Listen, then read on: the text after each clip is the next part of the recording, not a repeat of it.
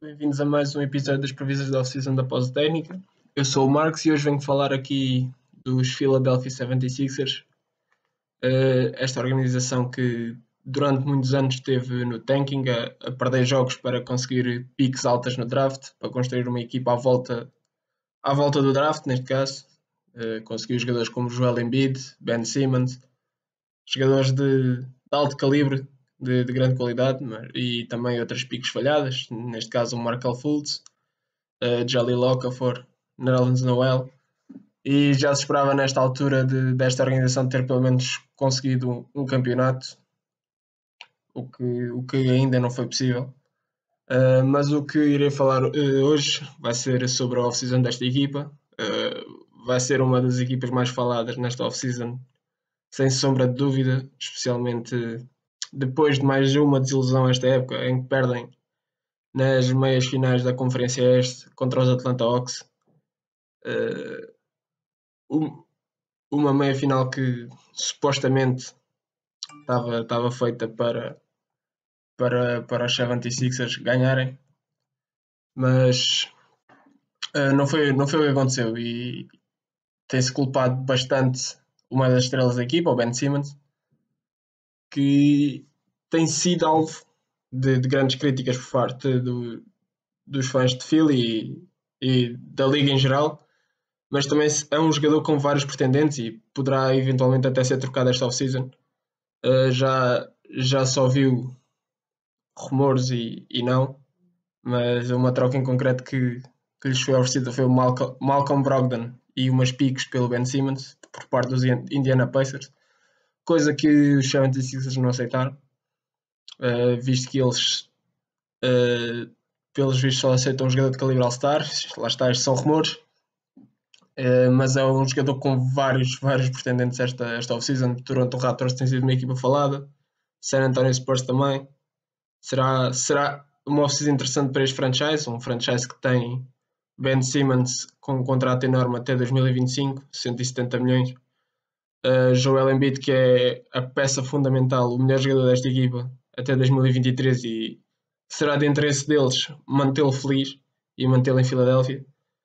Uh, Tobias Harris, outro, outro jogador com um contrato também grande, 149 milhões até 2024, ou seja, também está preso a, a Philly.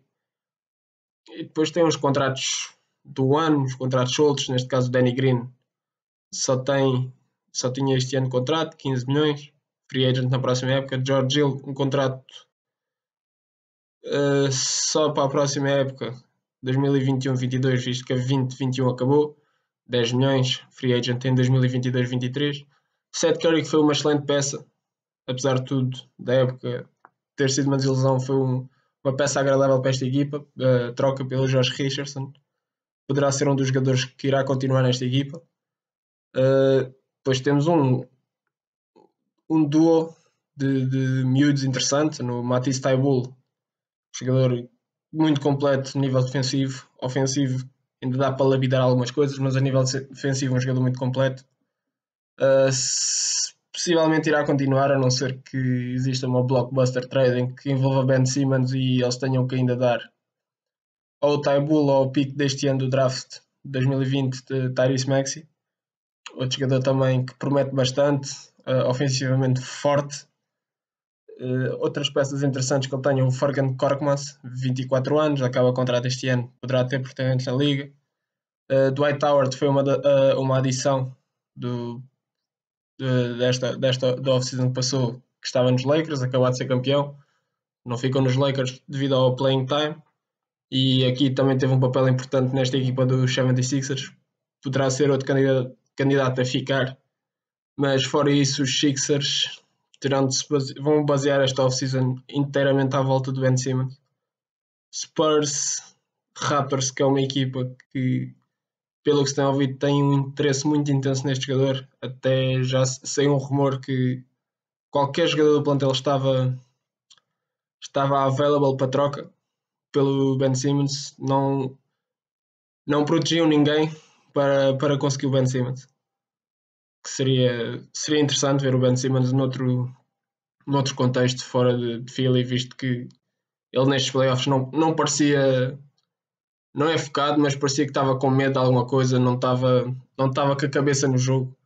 Uh, vimos, por exemplo, aquele rebound que ele está debaixo do sexto, um, dois pontos facílimos e ele prefere passar a bola ao, ao Taibull, que está numa posição um pouco mais complicada que a dele, não tão complicada, que também estava, mais ou menos aberto, mas uh, naquele, naquele momento vimos que ele não, não estava não estava focado e estava ansioso por alguma coisa, não, não, foi, não foi uma exibição do, do talento dele.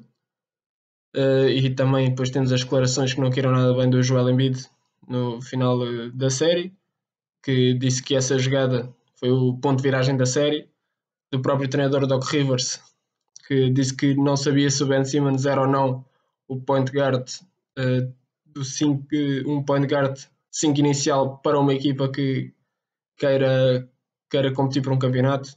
São, são declarações que caem em cima deste jogador, 25 anos, muito novo.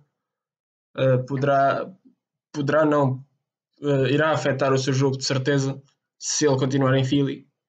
Uh, e possivelmente neste momento, tanto para ele como para a Filadélfia, o melhor seria mesmo uma troca. E Raptors e Spurs poderiam ser dois contextos interessantes para ele, para ele para ele tirar tudo isto da sua cabeça e recomeçar de novo, noutro contexto, poderia ser interessante. E, sobre os uh, Philly, é isto. Não, não há muito para dizer a não ser Ben Simmons e Ben Simmons e Ben Simmons. Vai ser a tecla mais batida nesta off-season em tudo o que for em torno do, dos 76ers. E não há mesmo mais nada, é, é Ben Simmons. Esta off-season do, dos Sixers vai se basear completamente à volta deste jogador. E é isso, malta. Espero que tenham gostado. Uh, continuem a acompanhar a pausa técnica nas plataformas de, de podcasts, no Apple, no Apple Podcasts e no Spotify. E continuem a acompanhar-nos aqui no, no YouTube. Grande abraço.